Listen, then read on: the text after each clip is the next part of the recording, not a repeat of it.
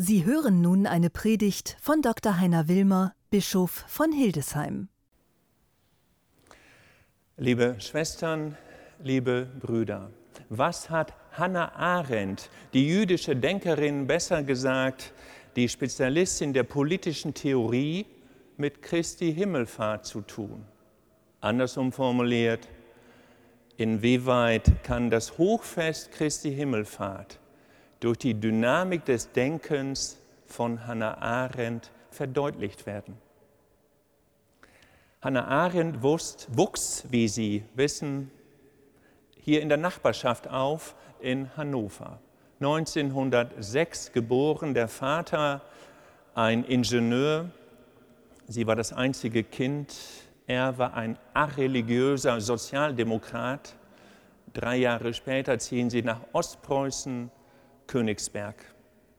Hannah Arendt, zwei Eigenschaften kennzeichnen sie seit Kindesbeinen an.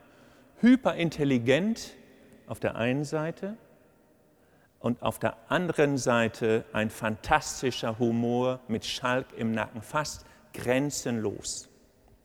In der Schule eine Überfliegerin, als sie auf dem Gymnasium ist, langweilt sie sich. Sie liest fließend Latein und Altgriechisch, liest schon Immanuel Kant. Ich habe den danach im Studium immer noch nicht begriffen, Klammer auf, Klammer zu. Und zettelt eine kleine Revolte an. Ein Lehrer, der nicht beliebt ist, der es nicht bringt. Da sorgt sie dafür, dass er von der Schule abgesetzt wird und zettelt eine kleine Revolte an. Es klappt nicht, es geht anders aus. Sie wird von der Schule verwiesen als renitent, als unbotmäßiges Mädchen. Die Familie fängt sie auf, sie kommt nach Berlin und hört nebenbei schon Vorlesungen und schließt ihr Abitur, das Studium auf dem Gymnasium in Königsberg aus der Ferne ab. Dann kommt sie wieder hierher in die Gegend und studiert in Marburg bei Martin Heidegger Philosophie. Hannah Arendt, eine junge Frau, dynamisch, sehr gesellig, scharfer Intellekt. Als die Nationalsozialisten 1938 die Reichspogromnacht durchführten, war sie schon weg. 1933 floh sie, zweimal musste sie ihr Leben völlig neu beginnen 1933 floh sie nach Paris und als die Nazis Frankreich belagerten und das Vichy-Regime mit den Nationalsozialisten auch insofern kollaborierte, als jüdische Menschen deportiert wurden, floh sie noch einmal 1941 eine halsbrecherische Reise in die Vereinigten Staaten nach New York. Zweimal beginnt sie neu mit nichts. Eine kleine Tasche, falsche Papiere, kein Hab und Gut.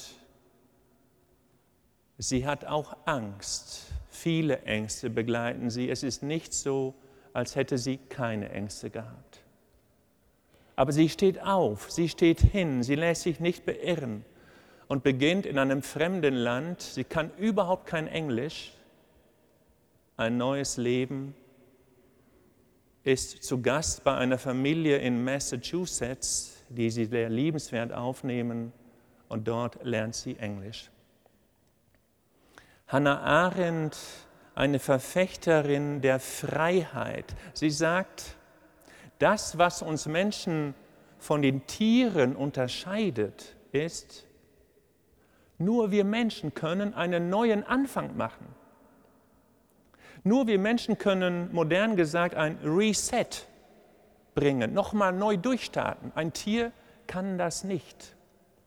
Erstens. Zweitens sagt sie, nur wir Menschen können wirklich die Freiheit leben, die Freiheit der Meinung, uns so äußern, wie wir denken, wie wir empfinden. Und ihr Modell ist der griechische Staat, die Polis in Athen. Für sie ein Ideal, man mag das kritisieren, aber sie sagt, in der Polis konnten die Menschen ihre Meinungen äußern, der erste große demokratische Versuch der Menschheit, auch wenn die Meinungen unterschiedlich sind, zum Teil konträr. Und sie wünscht sich diese Pluralität für unsere Gesellschaft. Und ich kann hinzufügen, diese Pluralität der Meinungen täten unserer Kirche auch gut, ohne dass wir Angst haben müssten, sie zerbräche. Hannah Arendt sagt dann, im Unterschied zum Tier,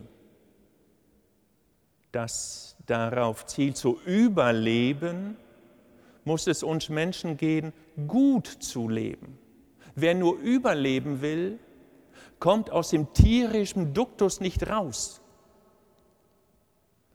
Wir Menschen haben die Kraft und die Möglichkeit, gut zu leben. Und dann sagt sie, die größte Falle der Neuzeit ist das Herstellen. Der Homo faber, der Mensch in der Renaissance, der aufkommt, dessen Wert am Ende die Nützlichkeit ist, mit den Idealen der Produktivität, und der Genialität. Wer viel produzieren kann, wer herstellt, scheint der Held der Moderne zu sein. Hannah Arendt, nein, das ist falsch. Wenn der Mensch so denkt, sagt sie, kreuzt er sich zurück und wird wieder ein Tier. Scharf kritisiert sie unsere Gesellschaft im 20. Jahrhundert, auch in den Vereinigten Staaten, wo sie dann lebt, wenn sie sagt, es kann doch nicht sein, dass die Herstellung, das Herstellen, das Produzieren uns derartig wieder versklavt, dass wir viele, viele Stunden in der Woche arbeiten, nur noch arbeiten, arbeiten, arbeiten und zu Arbeitssklaven werden. Und auf der anderen Seite, damit das funktioniert, konsumieren wir, konsumieren wir, konsumieren wir Dinge, die wir gar nicht brauchen. Es wird uns eingeredet und wir tun so, als bräuchten wir es und werden zu Konsumsklaven. Und sie sagt, zwischen der Mentalität eines Arbeitssklaven und eines Konsumsklaven gibt es praktisch keinen Unterschied. Wir verlieren unsere Freiheit. Auch die Freiheit, uns einzusetzen für andere, für die Menschenrechte. Und so verfolgt sie den Adolf Eichmann-Prozess Anfang der 60er Jahre in Jerusalem, entführt durch den Mossad aus Argentinien.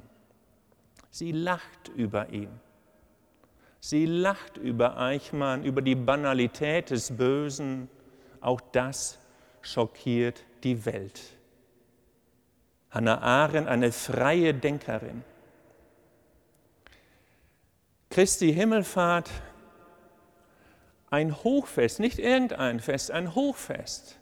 Ein Fest deshalb in der Höhe, damit wir den Blick hochnehmen und uns frei machen, auch im Sinne von Hannah Arendt, frei machen aus der tierischen Erniedrigung, uns nicht nur dominieren lassen vom Arbeitsprozess, vom Konsumprozess, sondern den Blick hochnehmen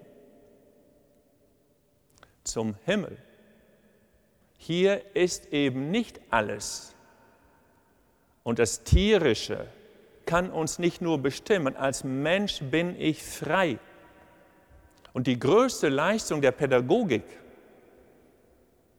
besteht darin, junge Menschen zur Freiheit zu erziehen, nicht zum Rädchen wirtschaftlicher Getriebe, die dann gut funktionieren. Die Freiheit, die Freiheit in Christus. Den Blick hochnehmen zum Himmel. Im Himmel ist unsere Heimat wie Paulus sagt. Und wenn wir uns oben festmachen, können wir unten mit beiden Beinen auf dem Boden stehen. um uns dann einzusetzen, so wie in den Lesungen heute aus der Apostelgeschichte Kapitel 1 und Markus Kapitel 16 es heißt, geht nach Jerusalem wieder zurück, geht in die Welt. Und ich lasse euch ziehen. Ich lasse euch, entlass euch in die Freiheit des Schaffens. Bestellt die Welt und setzt euch ein für die Schwachen, für die Unterdrückten. Die dürfen wir nicht vergessen. Auch nicht die Menschen, die aus Afrika flüchten, auf Booten, die unsäglich sind, im Mittelmeer untergehen, manche überleben. Bischof Michael Wüstenberg hat ein wunderbares Zeichen gesetzt, als er jetzt auf einem Schiff unterwegs war von Rostock nach Spanien, das als Rettungsboot jetzt schon im Mittelmeer unterwegs ist. Wir dürfen die Menschen, die auf dem Friedhof des Mittelmeeres untergehen, nicht, verletzt, nicht vergessen. Auch dann nicht, wenn wir von Corona geplagt sind. Hannah Arendt lehrt uns Christen, Christinnen, den Blick hochzunehmen, frei zu sein. Anders gesagt, sie lehrt uns einerseits mit der Stirn die Sterne zu streifen, so als könnten wir uns in unseren Träumen ausstrecken zu Gott hin. Und auf der anderen Seite mit beiden Beinen auf dem Boden der Welt stehen, um den Garten der Welt zu bestellen in Verantwortung vor den Menschen und vor Gott. Amen.